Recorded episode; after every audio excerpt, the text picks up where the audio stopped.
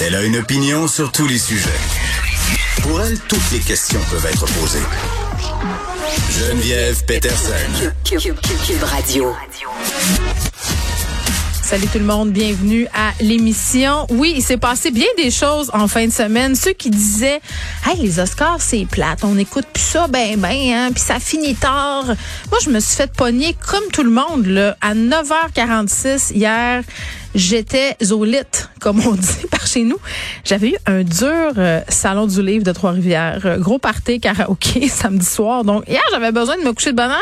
Quand soudain, je me lève ce matin et on aurait dit que la Terre euh, avait changé d'axe. Évidemment, je fais référence à la gifle de Will Smith qui l'a asséné à Chris Rock. Euh, écoutez, c'est le sujet du jour aujourd'hui. Euh, il y a des angles morts dans ce sujet-là et on va en discuter avec Anne Lovely d'un de ces angles morts-là parce que la raison pour laquelle Will Smith s'en est pris à Chris Rock, c'est parce que il a ri euh, des cheveux de sa femme euh, qui souffre d'alopécie, qui est une maladie qui touche beaucoup les femmes noires. Et la, les cheveux des femmes noires euh, font partie d'une conversation politique depuis plusieurs années donc, évidemment, l'objectif ici, ce n'est pas de cautionner le geste de Will Smith, mais d'essayer d'aller voir au-delà de tout ça, pourquoi ça s'est passé, pas pour l'excuser, mais pour comprendre. Et moi, j'ai une pensée aussi pour euh, cette femme-là qui doit vivre avec le geste de son mari ce matin. Euh, les sœurs Williams aussi, là, on sait que Will Smith a gagné l'Oscar tout de suite après pour son rôle euh, dans un film où il incarne le père euh, des sœurs Williams, donc les championnes de tennis, les actrices. Euh, et tu sais, ça a éclipsé quand même un peu tout ce qui s'est passé aux Oscars hier, et c'est malheureux.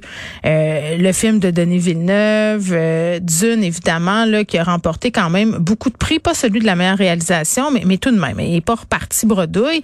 Puis ça, on va le faire un peu plus tard avec Anaïs Gertin-Lacroix à l'émission on va revenir sur ce qu'on a peu dit des Oscars ce matin parce qu'évidemment l'attention planétaire est dirigée vers ce geste malheureux de Will Smith.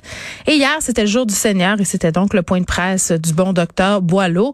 Et moi, je ne sais pas pour vous, tu sais quand tu me calls un point de presse le dimanche, un, j'ai pas trop envie d'être là, mais deux, je me dis c'est sûr que c'est des mauvaises nouvelles.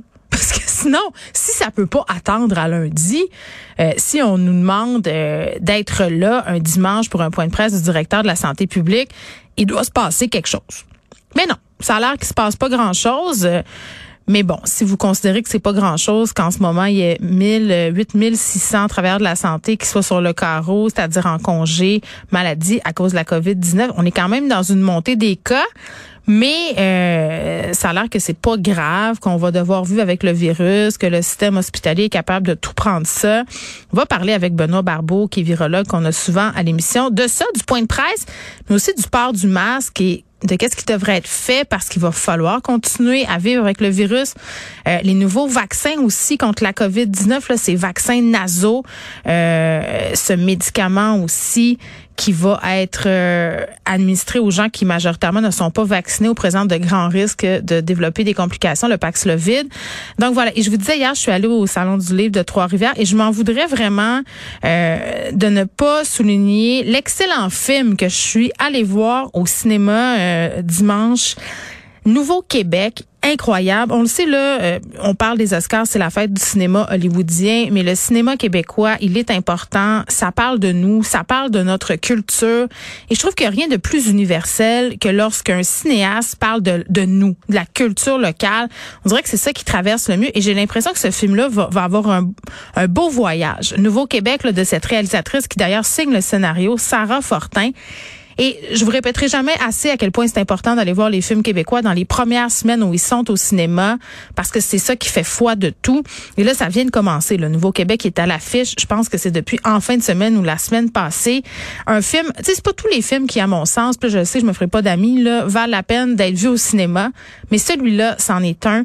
La réalisation formidable, la direction photo incroyable, euh, le jeu des acteurs aussi. C'est avec Christine Beaulieu, Jean-Sébastien Courchaine et Jean-Luc Canapé Beaucoup d'acteurs autochtones, des non-acteurs autochtones aussi qui incarnent des gens de Shefferville parce que ça se passe là-bas et ça raconte vraiment euh, une ville qui, bon, euh, a été abandonnée par les Blancs, de guillemets, en 1982, les communautés autochtones qui sont restées là-bas et ce que ça a donné. Et c'est vraiment intéressant de voir parce que c'est une réalité dont on entend souvent parler, mais on la voit peu.